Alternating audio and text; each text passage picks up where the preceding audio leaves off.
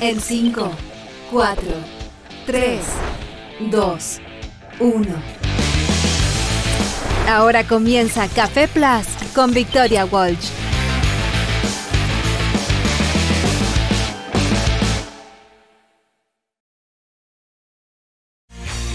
No es una jornada cualquiera. Hoy día miércoles 8 de marzo, cuando se conmemora el Día Internacional de la Mujer. Nosotros como Café Plus eh, abrimos nuestro programa haciendo, por supuesto, alusión a este día, a esta jornada, en este día de conmemoraciones, en este día donde además eh, en gran parte del mundo, prácticamente en todos los países, se realizan diferentes convocatorias precisamente para reflexionar eh, respecto a esta jornada, respecto a lo que son los derechos de las mujeres, la igualdad en muchísimos casos y eh, es una fecha que además, dicho sea de paso, la organización internacional de los distintos estados, lo que tiene que ver con el trabajo que ha desarrollado la ONU, particularmente desde el año 1975, viene a reivindicar no solamente a las mujeres, eh, a lo que son también eh, la búsqueda de la igualdad completa de derechos y además, por supuesto, lo que tiene que ver con la reivindicación entonces eh, de nuestro rol en la sociedad.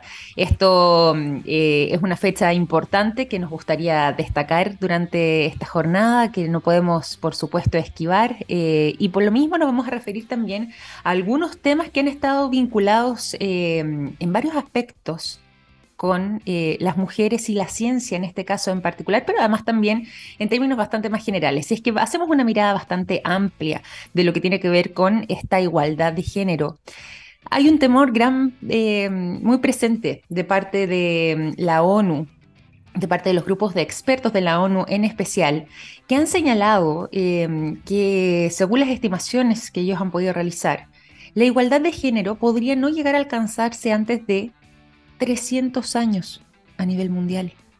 300 años, imagínense ustedes la brutalidad, lo, lo eh, enorme que puede llegar a ser esto, em, la brecha gigante que hay todavía para que eh, esto pueda ser así alrededor del mundo. Si bien hay países que eh, van avanzando más velozmente en esta senda, cuando estamos hablando de una realidad a nivel internacional, la proyección que se hace es justamente esa, 300 años antes de alcanzar la igualdad de género.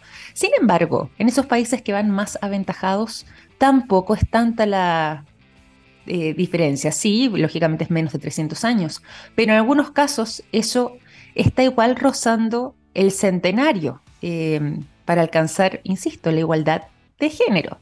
Respecto a lo que tiene que ver eh, sobre los impedimentos, bueno, se señala que gran parte provendría de algunas políticas restrictivas que dentro de em, lo que son incluso prácticas que siguen sucediendo, por algo además estamos hablando de esta brecha de 300 años, hasta el día de hoy, se va despojando poco a poco, y así lo señala este panel de expertos de la ONU, se va despojando a las mujeres de su autonomía, de su educación, de su libertad de expresión y de su movilidad.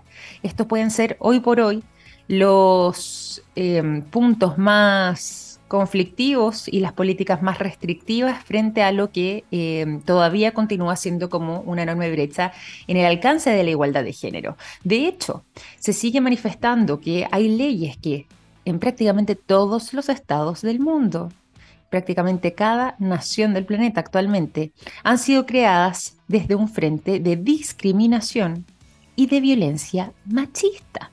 Y por lo mismo se hace este llamado de parte de la ONU para lo que tiene que ver con la creación de parte de los estados y las distintas sociedades de un entorno seguro y que sea propicio tanto para las mujeres como para los movimientos feministas y la sociedad civil, combatiendo todo lo que tiene que ver con tendencias contrarias a los derechos de las mujeres. De esta manera entonces es que mm, en esta jornada, cuando además no es un día cualquiera, porque bien sabemos es 8 de marzo, pero se cumplen además 75 años desde, em, en este año además, eh, la Declaración Universal de los Derechos Humanos también se cruza todo esto con lo que tiene que ver con eh, discriminación y violencia contra las mujeres y en este caso en particular lo que estábamos señalando recién, todo lo que tiene que ver con igualdad de género que posiblemente, como señala la ONU, proyectan no se alcance a nivel mundial antes de 300 años. Impresionante,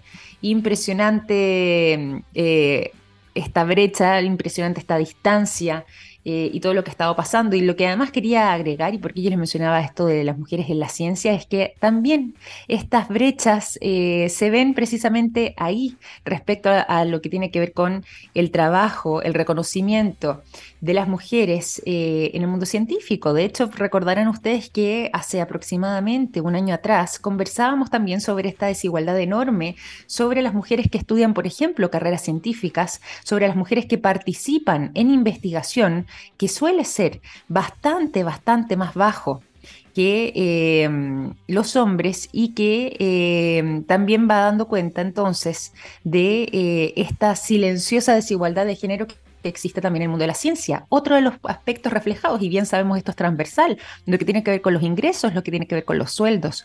Incluso en el mundo de la ciencia, las mujeres que ya sea estudian carreras científicas, trabajan o ejercen funciones en este ámbito, tienen menor participación de investigación, tienen sueldos más bajos y eh, tienen un ingreso menor que los hombres a lo que es el estudio de estas carreras. Eso viene a marcar entonces esta silenciosa desigualdad de género que bien sabemos es transversal a prácticamente todas las actividades de, la humanidad hoy por hoy, no 100% a todas, pero sí en su gran mayoría.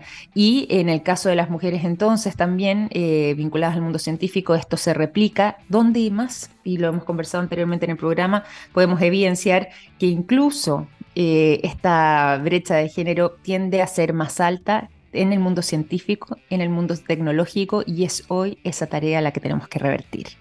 9 de la mañana con 11 minutos. Estamos entonces en esta jornada de 8 de marzo, eh, conmemorando además el Día Internacional de la Mujer, pero nos vamos a ir también a otros temas y nos vamos a ir en este caso a la música, una jornada como esta. A propósito de mujeres, los queremos dejar también con sonido femenino durante esta mañana. La canción Just a Girl de No Doubt es lo que suena a continuación.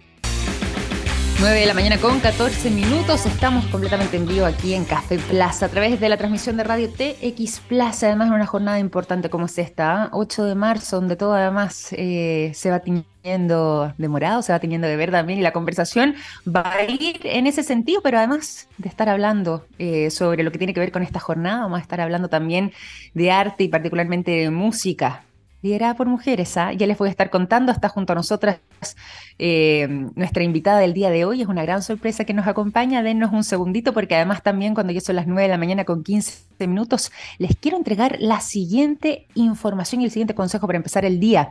Los productos de yodo de SQM están en tomografías con medios de contraste que sirven para diagnosticar el cáncer. Gracias a eso, millones de personas inician tratamientos oportunos. Los productos de SQM ayudan a mejorar nuestra calidad de vida y puedes encontrar toda la información disponible a través del sitio sqm.com.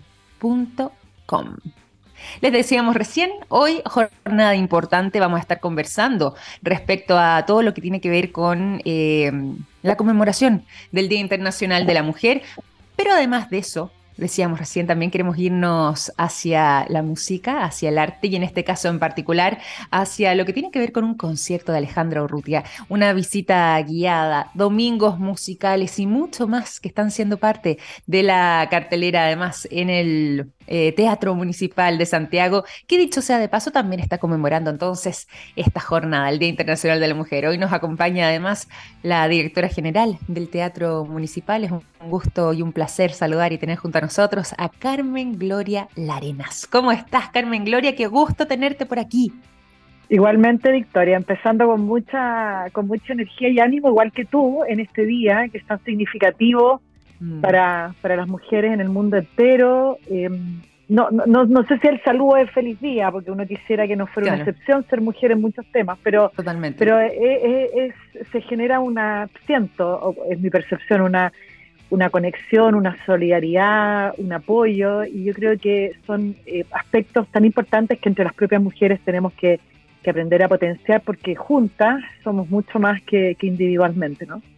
Importante además entregar ese mensaje, poder recordarlo. Se siente además también eso en el ambiente, ¿cierto? Sobre todo una jornada como esta. Lamentablemente, como decías tú aquí, no, la idea no es que sea una excepción, ojalá que no fuese así, pero de todas maneras estamos eh, haciendo precisamente eh, a nivel internacional, conmemorando una jornada como esta para poder eh, acabar ya de alguna vez por todas con esta brecha en búsqueda también de lo que tiene que ver con la igualdad de los derechos de las mujeres en un caso como este. Y además de eso me gustó mucho y por eso también eh, es un placer para mí tener esta conversación contigo, porque aquí veníamos dando algunos entretelones de lo que va a ser...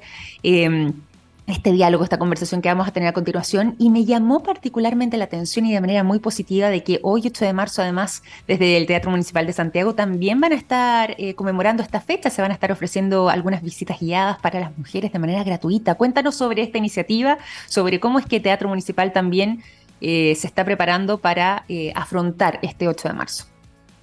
Mira, eh, Victoria, el, equipo del Teatro Municipal ha hecho un trabajo muy consciente desde ya hace algún tiempo respecto de poder detectar eh, los puntos de encuentro entre lo que nosotros somos y hacemos con aquellos temas que hoy día eh, son muy cercanos para la sociedad, de distintas maneras, no de una sola mirada, sino que de muchas miradas. Porque hoy día los espacios culturales y los teatros, como el Teatro Municipal de Santiago, ya no se deben agotar ni su significado se agota en la caja escénica, el escenario, que es donde obviamente está lo que nosotros hacemos y es lo más importante. Pero cada día es más relevante que este tipo de organizaciones pueda vincular con la sociedad de distintas maneras. Era evidente, creo yo, un poquito que el mes de, el mes de marzo, que es un mes donde, la, donde el, tema de la mujer, de sus derechos, de los avances, de las diferentes miradas que hay, eh, se, ponga y esté vivo durante todo el mes, eh, era un poquito evidente que nosotros teníamos también que sumarnos a eso y por eso las actividades que tenemos durante el mes de marzo todas tienen en alguna parte la voluntad eh, y el objetivo de poner de distintas maneras el tema de la mujer. El concierto que tú mencionabas al principio, que dirige Alejandro Rutia, marca el comienzo de la temporada de conciertos 2023 de la Orquesta Filarmónica de Santiago, eh, que está compuesta obviamente por músicos hombres y mujeres,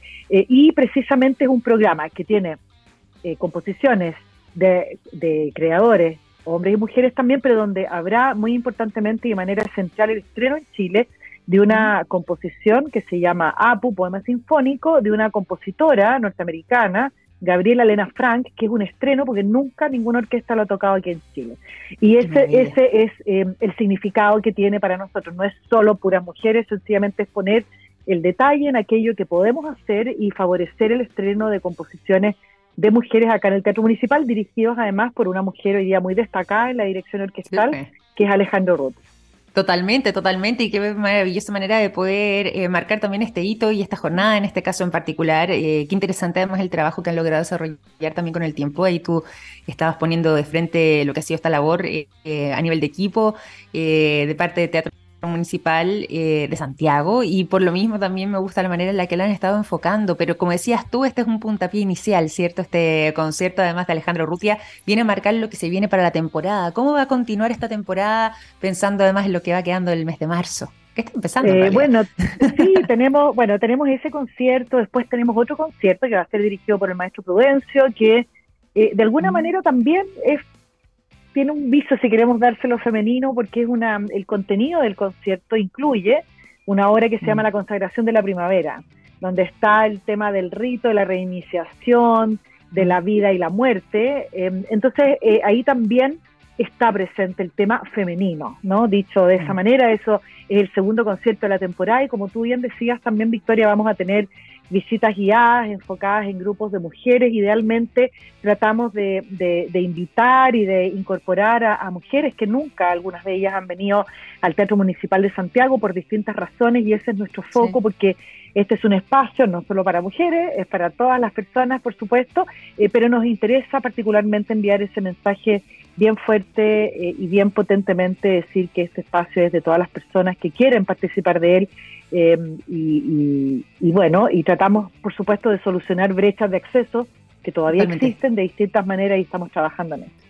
Oye, y eso está interesante porque, claro, a propósito de las, eh, de las visitas guiadas, yo pensaba que esto era, eh, se va a concentrar en esta jornada en particular, lo que tenía que ver con las visitas guiadas a las mujeres de manera gratuita. ¿Se va a poder extender, crees tú, eh, o es solamente durante esta jornada para aprovechar?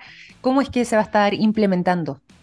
Claro, la de esta jornada tiene ese, esa característica en particular, pero durante todo el año nosotros hacemos visitas guiadas que vamos eh, anunciando, obviamente no ah, solo con poco mujeres en general, pero también tenemos otras instancias gratuitas que organiza el Departamento de Públicos y que tiene que ver con invitar a ensayos generales y ensayos pregenerales, que son los ensayos pregenerales y generales son los que suceden antes de que tú ya eh, comiencen funciones abiertas a público donde tú puedes comprar una entrada. Son ensayos todavía donde se hacen correcciones, pero siempre eh, invitamos desde hace un año a comunidades muy diversas también, eh, tratando de favorecer a aquellos grupos de personas que no, no conocen y tienen un acceso regular al Teatro Municipal de Santiago para que puedan venir a conectarse con lo que nosotros hacemos. Eh, muchas veces existe tanta categorización, estos óperas, estos ballets, esto, hay que saber, hay que ser culto en esto, hay que leer música. La verdad que lo que nosotros hacemos son grandes espectáculos, lo que nuestros artistas hacen son grandes espectáculos que ojalá lleguen al corazón de las personas, porque es, un poco dulce decirlo así, pero tiene que ver con que tú te emociones y que encuentres un momento de identificación para llorar, para reír, em, para revisar tu propia historia ahí. Entonces, esa política la tenemos de manera permanente y, y de verdad que el teatro en esas ocasiones, Victoria, se transforma en un espacio de encuentro muy transversal para, para las personas y tenemos personas eh, que, que, vienen de comunas, que uno a priori dice obviamente tienen dificultades de acceso por por mm. temas económicos, pero también hay personas que viven en comunas donde uno supondría que pueden pagar y que pueden venir y que tampoco pueden hacerlo por distintas razones. Y tratamos, la verdad, que de ser un espacio muy transversal, muy abierto, mm. donde las personas se encuentren y convivan eh, con alegría, con, con, con, la voluntad de intercambiar, de conocer personas diferentes, para generar un espacio de conversación y de tejido social que es algo que creemos muy importante. Nosotros estamos llamados como teatro a favorecer un buen tejido social, así como otras áreas del país están llamados a generar riqueza, ojalá, ¿cierto? Porque necesitamos eh, una economía fuerte. Nosotros estamos llamados a enriquecer el tejido social de Chile.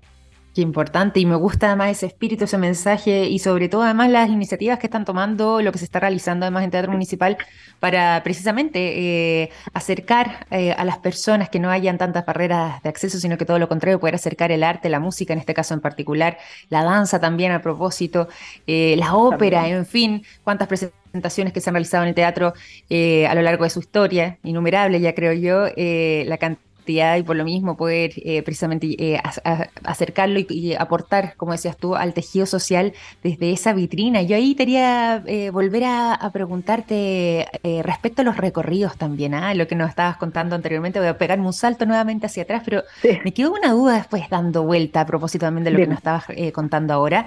¿En qué consisten estas visitas guiadas? ¿Son un recorrido por el teatro? Uno va recorriendo, por ejemplo, lo que tiene que ver con algunos lugares emblemáticos donde se ha hecho historia o tiene que ver con eh, un recorrido más artístico? ¿Es una combinación de todo? ¿Cómo es que está enfocado lo que tiene que ver con las visitas guiadas? Y en este 8 de marzo, además, no sé si es que habrá alguna mm, eh, particularidad que recuerde también o que venga a enmarcar y conmemorar eh, esta fecha. No, es una pregunta bien interesante porque, porque efectivamente, mira, nosotros las visitas guiadas que tenemos hay, un, hay una manera estándar de, de, presentarlas de manera eh, normal cuando estas suceden durante el año y tiene que ver con explicar la historia del teatro, sus principales características, tanto como patrimonio como, como espacio vivo. Recalcamos mucho siempre a propósito de este 8M el hecho que acá en el Teatro Municipal se firmó el voto universal femenino en 1949, lo que muy poca gente sabe que sucedió. Exactamente. Sucedió acá. Entonces, siempre resaltamos todo eso. Ahora, las visitas que están enmarcadas en, un, em, en, una temática, por ejemplo, el de la mujer, o por ejemplo, cuando cada año para Halloween, también hacemos una que, es bien divertida y que a la gente le encanta, a los públicos, y que tiene que ver con esa historia un poquito más ahí em, eh, de fantasmas y que siempre los teatros tienen, pero en este caso, el mes de la mujer, el, los espacios que se muestran son los mismos, los patrimoniales, pero sí en el contenido hay un énfasis evidentemente en Em, aquellas, aquellas situaciones donde la mujer tenía un rol protagónico. De hecho, en el teatro, la, la, primera persona, la primera artista que se subió al escenario fue una mujer, una mujer cantante, ah, junto a un grupo de 12 mujeres, claro, Sofía Migazán, eh, para cantar el himno nacional cuando se inauguró el teatro. Entonces, desde ese detalle hasta el voto universal femenino en 1949, además de otros espacios. Sí. Claro, y, otros espacios que en la época, por ejemplo, en la sala de la capilla, y es interesante porque se va viendo los cambios culturales. En la, sala de la capilla, que es una sala cuando tú entras al teatro que está a Maniskerdi, que es muy linda y donde hoy día hacemos muchas actividades. De hecho, tenemos una a propósito del mes de la mujer el día viernes. Eh, en esa sala originalmente era para las señoras y las señoritas. Perfecto. Y los hombres quedaban se quedaban fumando y conversando, por supuesto que de política y de economía y de, negocio, en el foyer principal. Entonces, ponemos acento en todas esas características que tenía y con, la que, con las que se vivía este espacio y que tienen que ver en este caso con un tema más de género, que tiene que ver como con el rol que poco a poco se ha ido abierto la mujer, qué roles ha jugado en el teatro históricamente, en fin, y como esos muchos otros temas. Oye, y es que interesante además esto, estos detalles históricos que tú nos vas contando, pero yo quiero aquí eh, también destacar otro eh, hecho histórico relevante dentro de lo que es la historia del teatro y que te involucre directamente. ¿ah? Eh, tú misma, Carmen Gloria, desde el año 2019 eres la primera mujer en asumir el cargo de directora general del Teatro Municipal. ¿Cómo ha sido para ti también imponerle no solamente tu impronta personal, sino que desde una mirada femenina a lo que ha venido siendo la historia del Teatro Municipal? Mira, la, eh, me preguntan bastante eso y, fíjate que pensando en varias de las respuestas que he dado, te diría que, que la primera como emoción y sensación es sentir mucho orgullo, por una parte, ¿no? Porque, porque fui la primera, creo que hubo otras mujeres antes que pudieron hacer este trabajo muy bien. Yo tuve la suerte de ser la primera y quedé en los libros de historia. Y al mismo tiempo el, otro sentimiento te diría yo que es de una gran responsabilidad, porque... Mm, porque yo no soy una persona experta en feminismo ni tengo estudios en torno al tema, pero sí te puedo decir que creo harto en el hacer y mm. creo que uno puede contribuir, por ejemplo, a la causa de abrir mayores espacios, mayor visibilidad a las mujeres haciendo desde posiciones que te permiten tomar ciertas decisiones, que en este caso, en mi, en mi caso es esta. Por supuesto, pienso que todas las mujeres, tú, desde la tuya, de muchas personas desde los diferentes espacios, eh, de manera muy concreta se pueden eh, se puede uno comprometer con, la causa nuestra de, poder recuperar terreno en todo lo que estamos atrás porque así ha sido. Y creo que eso es muy importante. Y siento que esas dos características pasados ya tres años desde que asumí son las que más me identifican el orgullo eh, de sentirme acá primera mujer y de marcar un hito y también la responsabilidad de poder aprovechar de buena manera, por supuesto, esta, esta posición que tengo hoy día para poder contribuir a que más mujeres sean más visibilizadas, no en desmedro de hombres, pero sí haciendo un mm. esfuerzo muy consciente junto con todo el equipo, donde además hay mujeres brillantes con las que trabajo, haciendo un ejercicio muy consciente de realmente eh, buscar y decir, ok, aquí tenemos esta posibilidad, pero a lo mejor también tenemos esto, buscamos bien qué mujeres podrían eventualmente cumplir este rol, hacer esta labor, y, y ese es un ejercicio, te diría yo, que hoy día está bastante instalado, lo que a mí me hace muy feliz porque siento que es muy justo que así sea.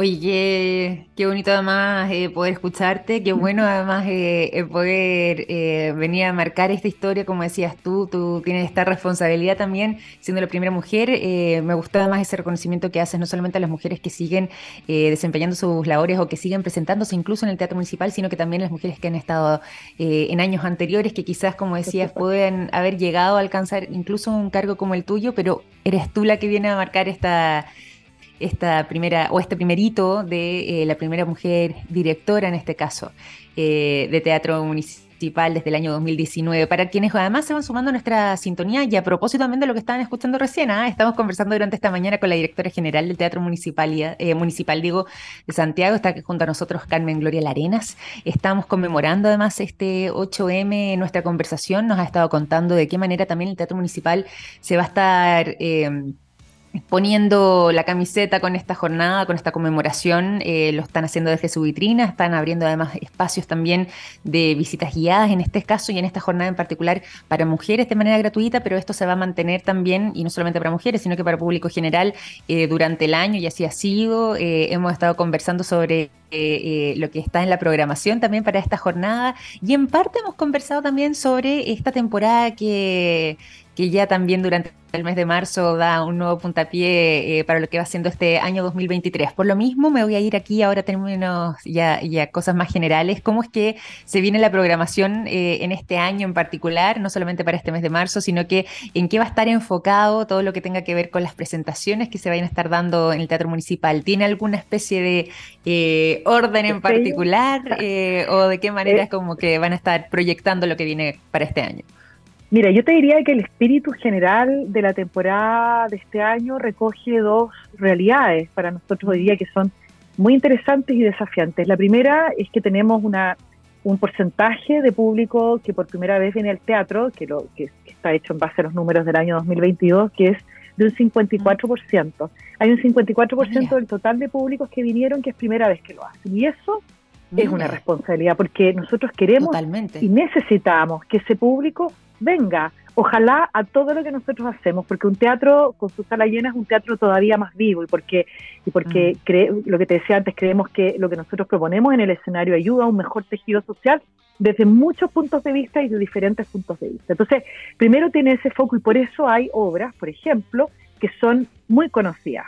Em, por ejemplo, el ballet Romeo y Julieta, por ejemplo, la ópera Carmen, eh, por ejemplo, la ópera Rigoletto, que son óperas que muchas personas de ese 54% pues, te dicen, nunca vine a ver una ópera, pero sé que Carmen es esta historia y me interesa venir a verla. Y ese público es un objetivo para nosotros también. Y por otra parte, tenemos un público histórico que también es muy importante para nosotros y que estamos en el desafío de enviarles un mensaje muy eh, sentido y real, de decirles que ojalá el 100% de ese público prepandemia pueda volver a la sala, porque ese público trae la historia del teatro con ellos que para nosotros es muy importante. Conocen nuestra cultura, conocen lo que hacemos, eh, conocen muchos a nuestros artistas, quienes vienen a más actividades, y también hay una parte de la programación en los conciertos, en las óperas y en los ballets, que está eh, dedicado a ese público que tiene tal vez un conocimiento más profundo de lo que nosotros hacemos. Obviamente todos pueden venir a todo lo que quieran. Te quiero decir que están esas, esas dos miradas. Y por supuesto también está la mirada de,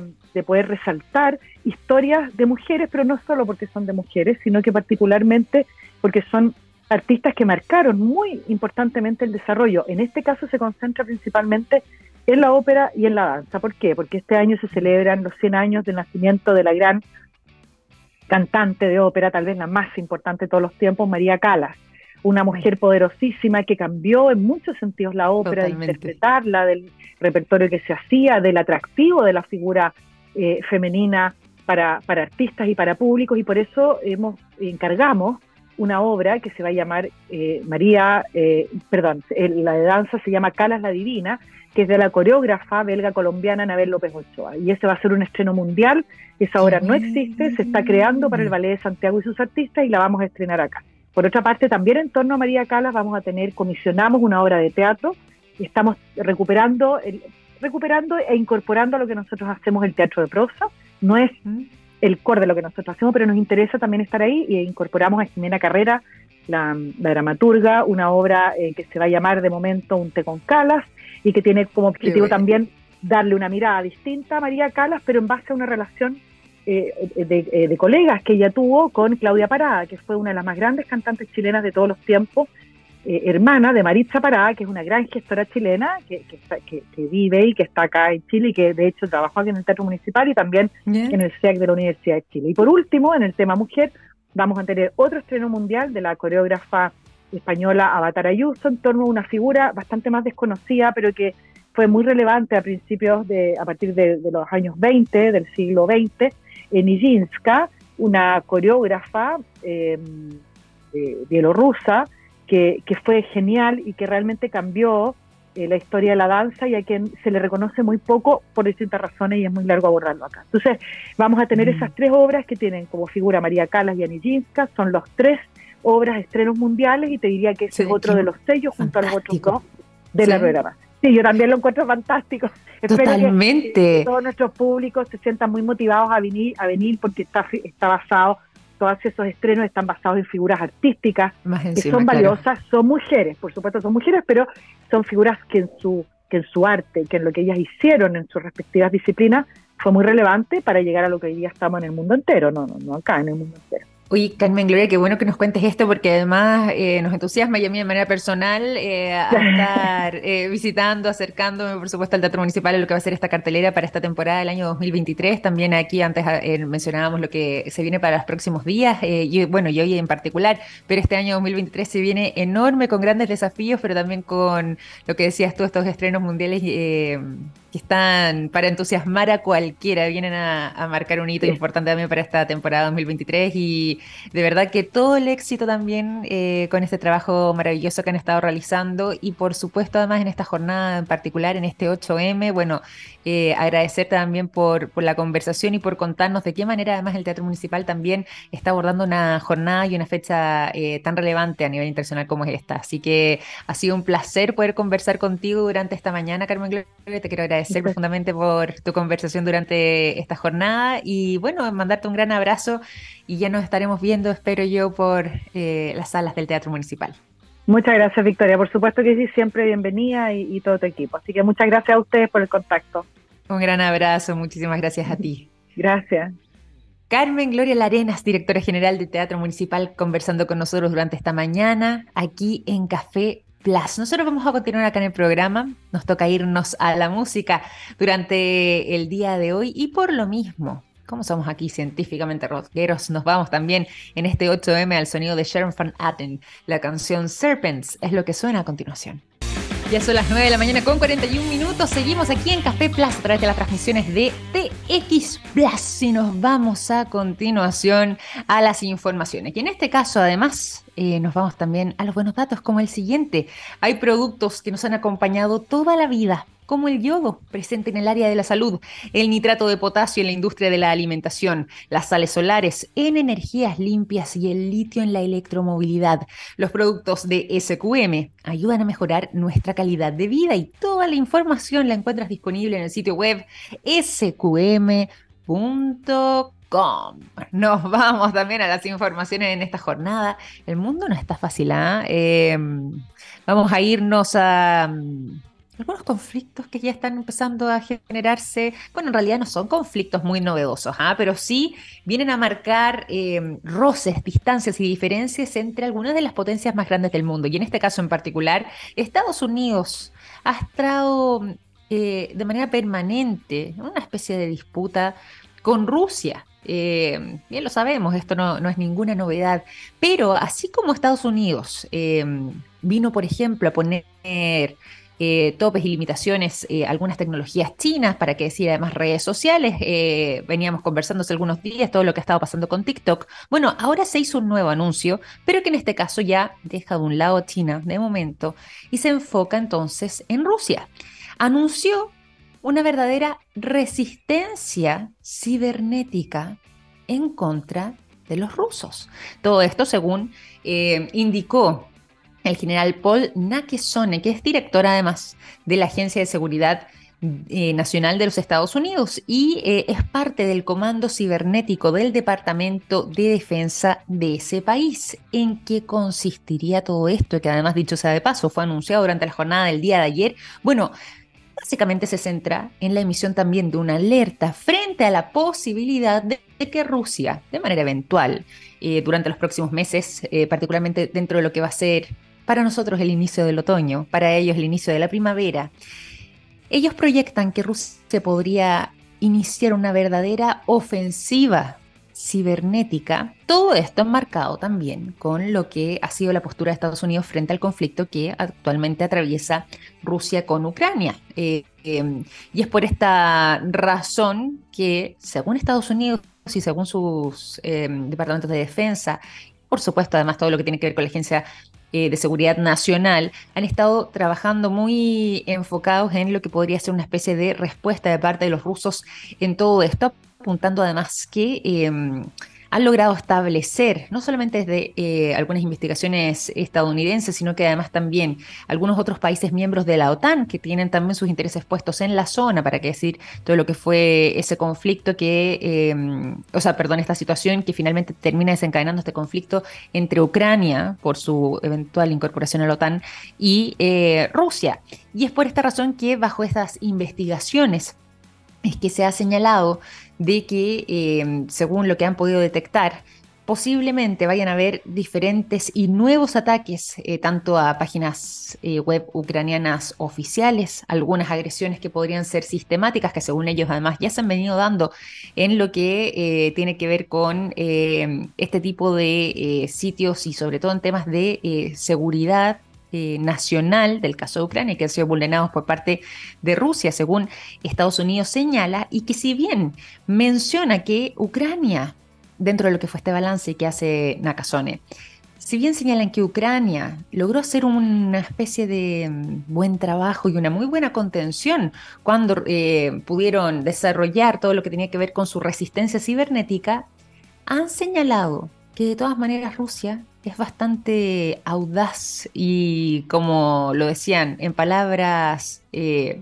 específicas, señalaban a Casone que eh, Rusia se ha convertido en literalmente un adversario muy capaz que, afortunadamente Ucrania ha sabido contenerlo, estamos hablando acá de manera cibernética, tal como señalaban desde eh, los Estados Unidos en este anuncio durante la jornada del día de ayer, pero, em, y, que, y que ha sido muy exitoso además en esta resistencia, pero que de todas formas podría sofisticarse entonces em, este trabajo cibernético y estos ataques o estos golpes que podrían estar enviando entonces desde Rusia hacia eh, Ucrania y de rebote o de paso también hacia otros países que apoyan a eh, Ucrania en particular, países como Estados Unidos, países como también algunos eh, que son parte o de la OTAN o de eh, la Unión Europea y que han estado apoyando activamente entonces a la resistencia ucraniana. Por esta razón es que em, desde incluso también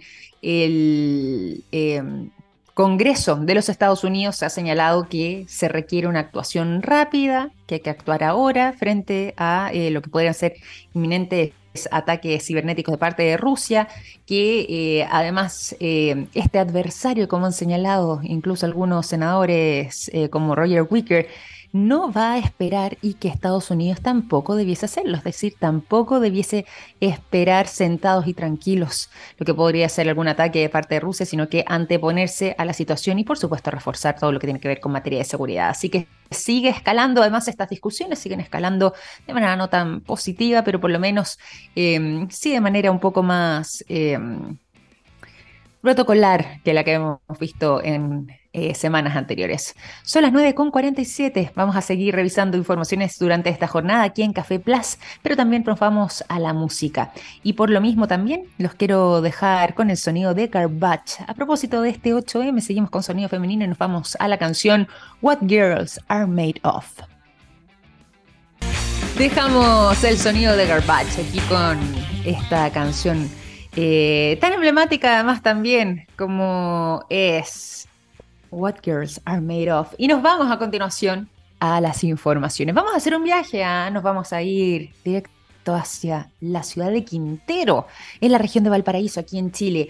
¿Por qué razón? Bueno, porque hay un descubrimiento muy interesante que se acaba de hacer eh, en el fondo marino y que da cuenta de un yacimiento paleontológico sumergido en la bahía de Quinteros, todo esto con algunos restos de eh, especies que están extintas y que eh, datarían de hace aproximadamente 24.000 años atrás, imagínense eso, la cantidad de tiempo para que aún así se conserve y se preserve todos eh, estos restos paleontológicos que están entonces sumergidos en Quintero y que darían cuenta además sobre lo que fue el proceso de la última edad de hielo que afectó a nuestro planeta, eso entre hace 24.000 hasta unos 17.000 años atrás aproximadamente, según eh, se ha logrado determinar. Bueno, todo esto es parte de un hallazgo y una investigación que realizaron algunos investigadores de la Universidad de Chile en conjunto con el núcleo Milenio Océano y además Patrimonio de la Cultura, OHC, que encontraron entonces estos restos em, de fauna terrestre que eh, habitan, o habrían, o sea, habitaron, en realidad, habrían habitado ahí sí, en lo que correspondería a toda la zona de la Bahía de Quintero durante ese periodo, es decir, hace cerca de 24.000 años atrás. Y mm, quedaría cuenta entonces de eh, cómo es que justamente toda esta época posterior que se vino después, producto del derretimiento de los hielos, terminó también eh, generando este progresivo aumento de los niveles del mar, lo que causó que finalmente ese territorio quedara sumergido y se preservara además en gran medida todo lo que se ha encontrado en este yacimiento en particular. ¿Qué es lo que ahí eh, han logrado determinar? Porque esto es bastante reciente.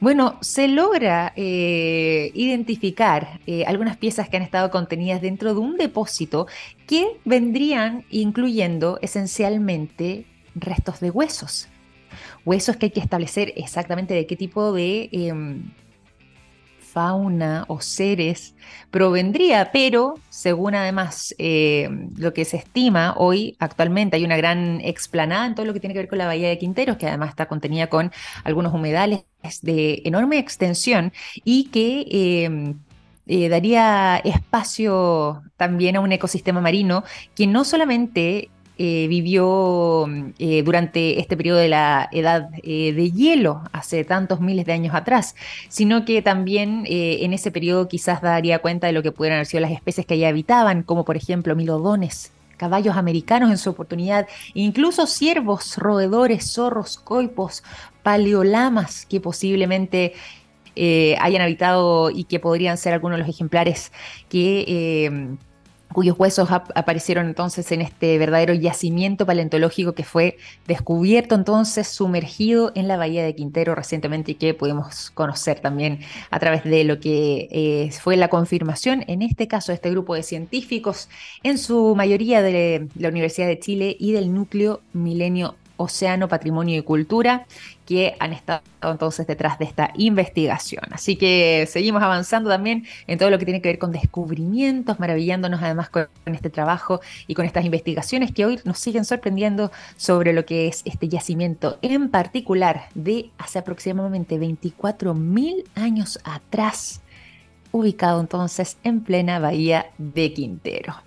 Con esta información vamos a ir finalizando este capítulo de Café Plus. Hoy es una jornada eh, que hemos estado tiñendo de morado, ¿cierto? Acá también en nuestro programa. Hoy es 8M, 8 de marzo. Por lo mismo también en este día donde se conmemora eh, nivel internacional a las mujeres. Nosotros también nos sumamos a lo que es esta jornada y bueno, les quiero agradecer también desde esta vitrina por habernos acompañado en este capítulo, por conversar sobre estos temas junto a nosotros, por vincularlos además con lo que nos gusta la ciencia, por supuesto, y mm, agradecerles entonces por esta conversación. Mañana nos reencontramos a las 9 de la mañana en punto, sigan en sintonía, que estén muy bien, un gran abrazo. Chao, chao.